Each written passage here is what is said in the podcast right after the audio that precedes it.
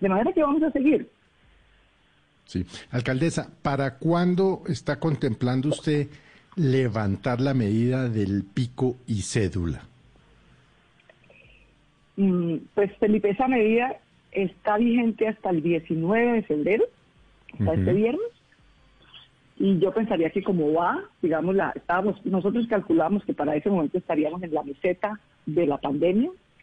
Y en efecto tenemos una, una dualidad aquí que nos preocupa, y es que en efecto ya vamos como en 50% de ocupación hospitalaria, el número de casos diarios también estamos muy bajitos, estamos digamos en los niveles del valle que tuvimos en septiembre a, noviembre del año pasado, pero aunque la ocupación de UCI no es sino del 63% hoy, ¿no?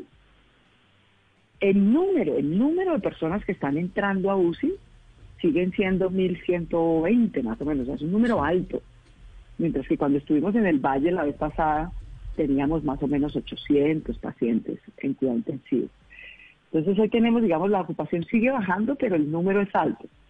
Sin embargo, yo esperaría, yo esperaría que este viernes que finaliza esa medida, eh, no la continuemos, digamos, que, que, el, que el pico y cédula termine este 19 de febrero, pero tendremos que evaluar de pronto qué otras medidas adoptamos, porque como te digo, es una buena noticia que tengamos 63% de ocupación de UCI, deberíamos estar más bajito, eh, la diferencia en valor absoluto es de 1.120 pacientes en UCI más o menos, a cerca de 800 que deberíamos tener cuando tenemos el valle.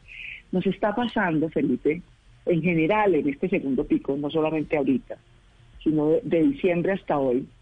Hoy, por ejemplo, llevan varias semanas pasando lo siguiente, tenemos más solicitudes de UCI, no COVID que COVID.